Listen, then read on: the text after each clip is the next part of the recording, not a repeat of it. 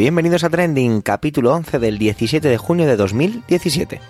Muy buenas, esto es Trending, un podcast en el que te contamos algunas de las noticias más relevantes de la semana y su contexto en Twitter. Mi nombre es Javier Soler y soy el presentador principal de este programa semanal.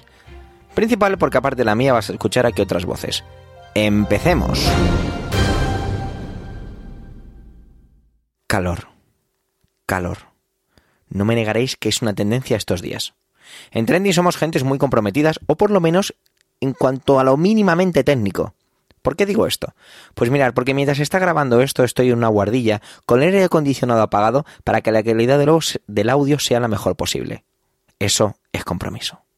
Bueno, os dejo ya con la intervención de José Antonio, mientras que voy a hidratarme un poco, ya que la vida del podcaster es así. Adelante, José Antonio.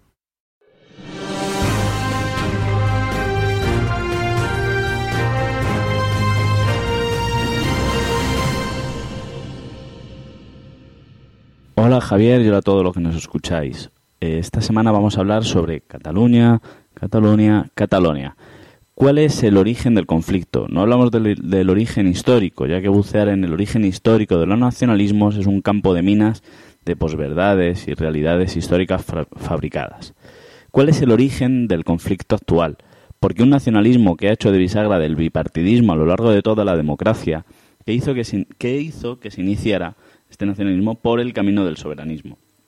Las malas lenguas dicen que todo empezó por el desconcierto por el concierto económico y fiscal, es decir, Artur Mas, por entonces presidente de la Generalitat, quería revisar y pactar un nuevo concierto fiscal en el que básicamente Cataluña recaudaría los impuestos y mandaría la parte acordada al gobierno central. No se llegó a ningún acuerdo en los primeros momentos, fue una noticia recurrente la no, la no noticia de reunión entre el gobierno central y la Generalitat.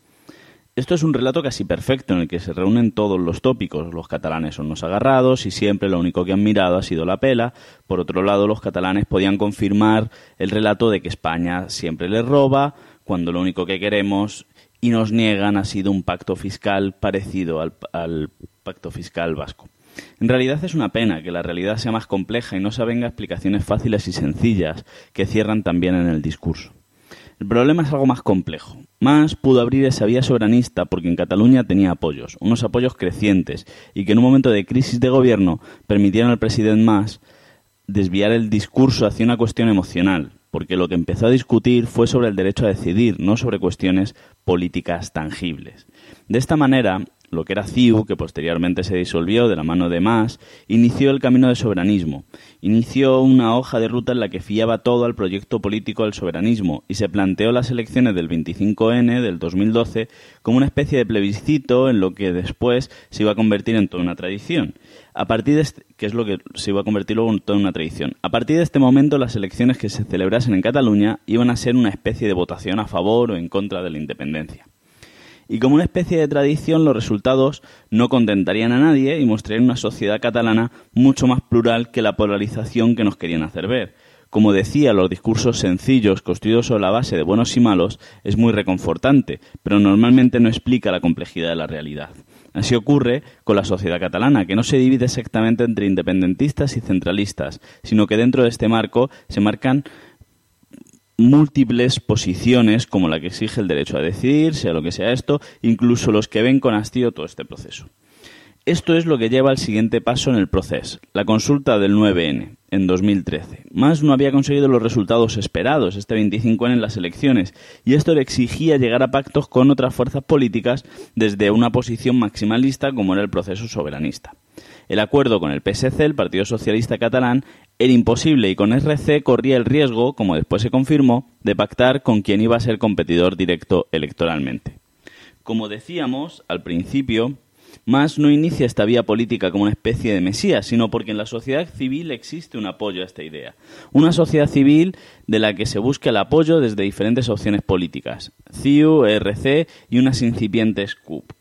En este punto iban a comenzar las tensiones por la declaración soberanista en el Parlamento, iniciada por Mas y Junqueras, y que iba a hacer que el PSC, de tradición federalista, titubease y sufriese muchas presiones por parte del PSOE. Sin embargo, debemos recordar que el PSC y el PSOE no son estrictamente el mismo partido, aunque tampoco son estrictamente partidos diferentes. Se pasaba del derecho de autodeterminación a la soberanía. Y este hecho no solo iba a provocar tensiones en el PSC, sino que iniciaría tensiones internas dentro de CIU, una coalición de partidos nacionalistas de centro derecha. Los unionistas, encabezados por Durán y Lleida, iniciaban un camino que culminaría en la separación de los convergentes, encabezados por Mas. Por otra parte, desde el inicio, desde el gobierno central también se avivaba la tensión y se incedía en ese discurso de bloques. Se iniciaba otra tradición, llevar todas las propuestas soberanistas al Tribunal Constitucional y se iniciaban ciertas presiones en el órgano del Poder Judicial. El fiscal general Torres Dulce destituye al fiscal jefe de Cataluña por mostrarse abierto la posibilidad de una consulta en Cataluña. Además, un poco más adelante se abriría expediente a Xavier Vidal Folch, el magistrado que encabezaría la redacción de una posible constitución catalana. De este modo se llega a 9N, con muchas tensiones políticas y sociales, el gobierno catalán, inmerso en el proceso soberanista, sigue realizando recortes y, una parte importante de la sociedad que pudiera apoyar el proceso soberanista ve de forma inquietante que lo dirija precisamente más. Por otro lado, mucha gente, aunque incómoda en el encaje territorial que plantea el Estado español, también ve de forma crítica la dirección de todo este proceso. Esto explicará el ascenso posterior de partidos como la CUP y en Común Podem. Los dirigentes de este proceso tienen claro en este punto y saben que deben dar un paso al lado. Deben dejar a las organizaciones sociales el protagonismo. Esto se significará en las diadas, que a partir del 2013 se toman también como plebiscitos en las calles o pulsos. Ya no sé cuántos van de estos. Sobre la fuerza social del proceso. En este punto comienza a tener protagonismo la ANC, la Asamblea Nacional Catalana, y la convocatoria a la vía catalana en la Díada de 2013. de este modo llegamos al 9N, una consulta donde se pregunta a los catalanes ¿quiere que Cataluña sea un estado, un estado? Y si es así, ¿quiere que sea un Estado independiente? Todo lo que pasará a lo largo de este año, visto con un poco de perspectiva, responde un poco a esos guiones cómicos basados en el exceso verbal. A lo largo del año, desde que se anunció la consulta hasta que se realizó, se oyen comparaciones al proceso catalán con la Revolución Pacífica de Gandhi, se dijo que las grandes empresas afincadas en Cataluña estaban cambiando sus sedes fiscales por temor a una posible salida de Cataluña de la Unión Europea, o incluso una lucha diplomática entre el gobierno central y el de la Generalitat en la búsqueda de apoyos en el extranjero. Mientras tanto, continúan recortes y el apoyo al gobierno a más se debilita, no por el proceso, sino por la gestión. Además, y de forma simultánea se, se, lanzan otros referéndums realizados en el exterior, como es el caso de Quebec en Canadá y el de Escocia en el Reino Unido. Por aquel entonces aparece un titular maravilloso que dice algo así como Cataluña no es Escocia igual que Irlanda del Norte no es Gibraltar. Todo un programa de barrio sésamo político. Y el 9N se acerca y se va cobrando diferentes víctimas. El PSC, que no ha sido capaz de establecer un discurso propio y que desde su base se muestra dividido ante la consulta, pues eh, ve como el PSC ve como el, su dirigente Pere Navarro presenta su dimisión. CIU se desintegra definitivamente ante la dimisión de Durán y Lleida y estalla el caso Puyol que estaba ya latente. Sus hijos están cercados por diferentes casos de corrupción, pero en junio de 2014 se autoinculpa de poseer una herencia en Suiza no regularizada. Esto abre otra tradición, ya no sé cuántas llevamos, la de que cada vez que se da un paso en el proceso se desata un caso de corrupción, o es al revés. Bien, pues el ambiente tenso, con, con este ambiente tenso se vota en el 9N votó algo, más, votó algo menos del 40% de la población convocada y ganó la independencia de Cataluña con un 80,7% de los datos. Esto significa pues que todos quedaron descontentamente contentos. Por un lado, es normal que una consulta no avalada por el conjunto del Estado, sin un censo oficial y atacada por numerosas trabas, que se le había puesto no fuera multitudinaria, aunque en este contexto de cierta excepcionalidad legal se puede considerar bastante concurrida. Sin embargo, el escaso dato de participación permitía al gobierno central y a los partidos que no abogaban por la consulta sacar pecho, aunque en el fondo de su ser sabían que ese 80,7% era un dato que ponía encima de la mesa la realidad de un problema territorial. Por otro lado, los partidos y organizaciones sociales que habían apoyado el proceso podían sacar pecho por el porcentaje obtenido, aunque en el fondo de su ser sabían, tenían algo de, de amargor, porque no habían sido capaces de movilizar a más personas. Además, después del lenguaje heroico que habían empleado, pasa un poco como con el fútbol. No puedes tener dos partidos, incluso cuatro partidos del siglo cada temporada. De la misma manera, no puedes tener dos o tres momentos cúlmenes de la historia de la nación al año. ¿Y qué es lo que pasa después? Pues todo sigue bastante igual. Desde el gobierno central se continúa la política de judicialización, del proceso y desde el independentismo se continúa con el lenguaje épico y heroico, para recordarse el recibimiento además en el Tribunal Superior de Justicia catalana con todos los alcaldes levantando los bastones de mando, aunque hay que decir que luego las declaraciones en el juicio fueron menos épicas. El 9N terminó y como nadie había quedado contento, se inician las presiones para convocar nuevas elecciones, que se celebrarían en 2015 y se inicia de esta manera la construcción de una lista única soberanista, que, como veremos, tendrá dificultades para formarse. Finalmente se convocan elecciones el 27S con algunas críticas por la cercanía de la diada, que, como ya hemos dicho, se había convertido en una de esas citas históricas anuales. El problema es que el proceso había generado una gran polarización política entre soberanistas y no soberanistas, lo que había hecho surgir a otras opciones por las rendijas que habían dejado. Por un lado, la CUP se presentaban como garantes del proceso soberanista, pero con un discurso crítico con los recortes de más. Podemos ocupaba un espacio que había dejado el PSC en el que se abogaba por una reforma que diese cabida a Cataluña, pero defendiendo el derecho a decidir, sea nuevamente esto lo que sea. Y por otro lado, Ciudadanos irrumpe con un discurso que acapara a los votantes del soberanismo, fundamentalmente del PP, aunque algunos descontentos del PSC.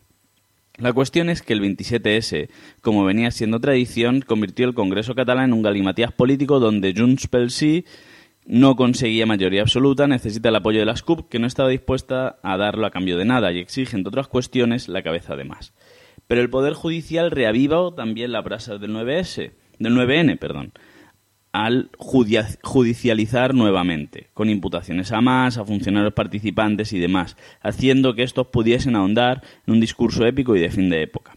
Y entre el juicio 9N y el juicio Sapuyol se reabre el debate por un posible referéndum. El 9N había sido una consulta, mejor pactado, pero si no es pactado de forma unilateral. El Gobierno central no quiere discutir sobre este tema y siempre ha puesto encima de la mesa que una posible consulta que afecte a la integridad nacional debe ser refrendado por todo el Estado, algo a lo que los soberanistas no están de acuerdo.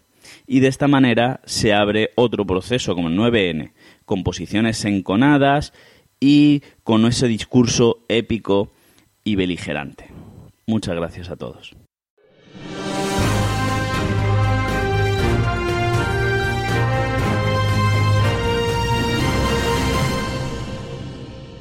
Antes de dar paso a mi intervención, os tengo que contar una cosilla, y es que tenemos un podcast nuevo en Emilcar FM.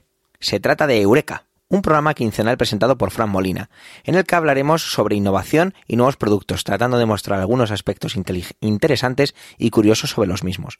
Ya podéis encontrar en, en, iTunes y el resto de aplicaciones el primer episodio dedicado al autogiro de Juan de la Cierva. Todo esto y mucho más aquí, en emilcar.fm. No paramos de crecer, la verdad es que es increíble, ¿eh? Antes de que vayáis como locos a escuchar el podcast de Fran Molina, que está muy bien, os voy a contar lo que os traigo esta semana. 9 de la mañana, miércoles 15 de junio de 1977. La ciudadanía española, 23.583.762 según el censo, estaban llamados a hacer historia. 40 años han pasado de esas elecciones democráticas que marcarían un antes y un después en nuestra historia. 40 años. ¿Cómo pasa el tiempo? Y al mismo tiempo, qué poco ha pasado.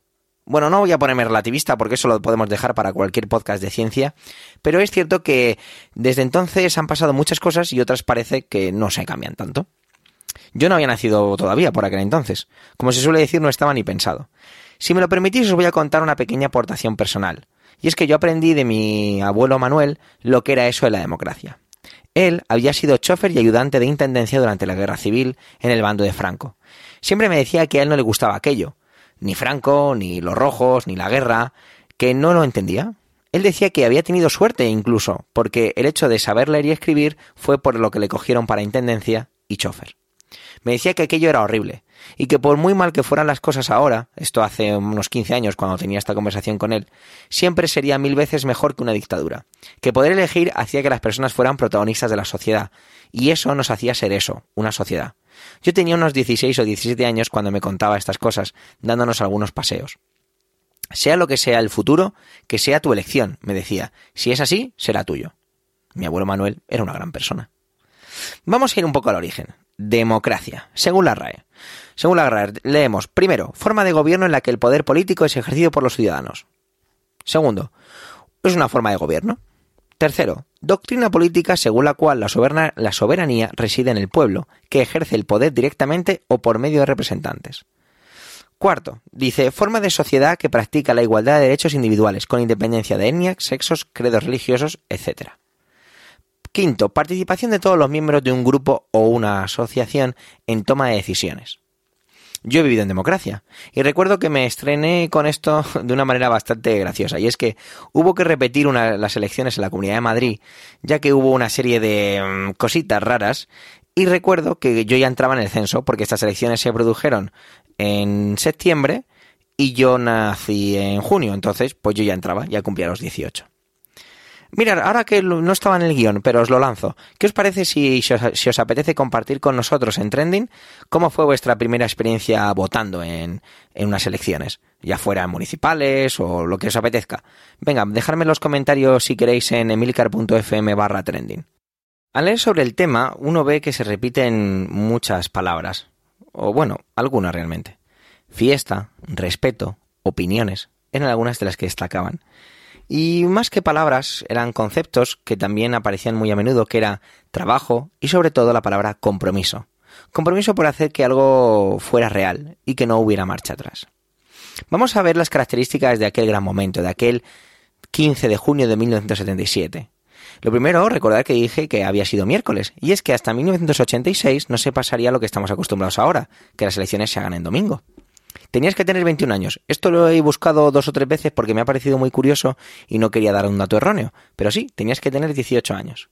Hubo que hacer una campaña de aprendizaje en los medios para explicar el procedimiento, pues dónde iba cada papeleta y cosas así. Eso me ha llamado mucho la atención. Se habilitaron 42.000 colegios electorales.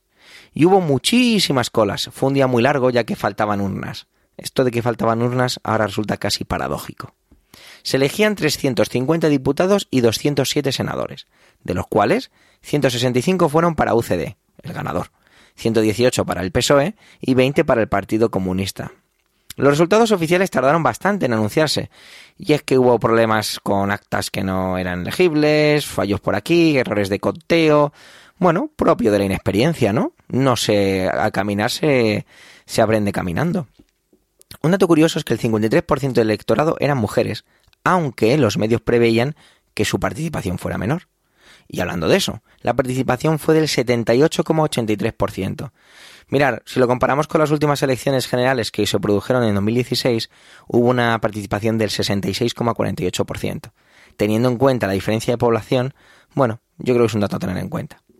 En Twitter el hashtag, que evidentemente fue trending topic, fue 40 eh, años de democracia. Bueno, vamos a ver. Eh, he cogido solo dos o tres tweets porque si no iba a ser un poco complicado. Retro80 decía 40 años hoy de las primeras elecciones democráticas en España. Ganó Adolfo Suárez, aunque al final ganamos todos. Perdón, vencimos todos.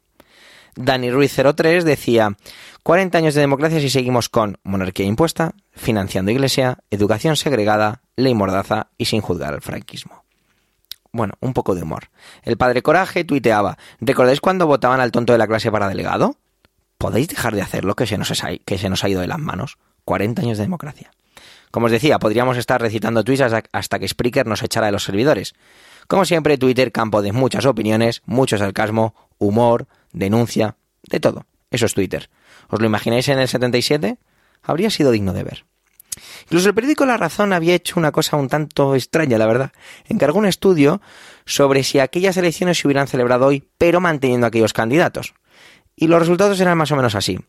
Habría ganado Alianza Popular, el PSOE habría obtenido más escaños que entonces, UCD, que había sido la ganadora, se quedaba solo con 52 escaños y el Partido Comunista, perdón, comunista doblaba los 20 y se quedaría incluso en 44. Bueno, seguro que nuestra democracia no es perfecta, pero ¿qué lo es? La vida y la sociedad han cambiado mucho en 40 años. Con ella, la clase política. Y nuestra democracia está pasando por un momento un poco mm, raro. Ojalá esta sociedad española aprenda de su pasado, mire al futuro y construya un presente para todos. Bueno, ya es el momento de despedir este decimoprimer capítulo de Trending. Gracias por el tiempo que habéis dedicado a escucharnos. Tenéis los medios de contacto y toda la información y enlaces de este episodio en emilcar.fm barra trending, donde esperamos vuestros comentarios muy necesarios, muy importantes y como siempre digo muy gratificantes. Un saludo y hasta la semana que viene.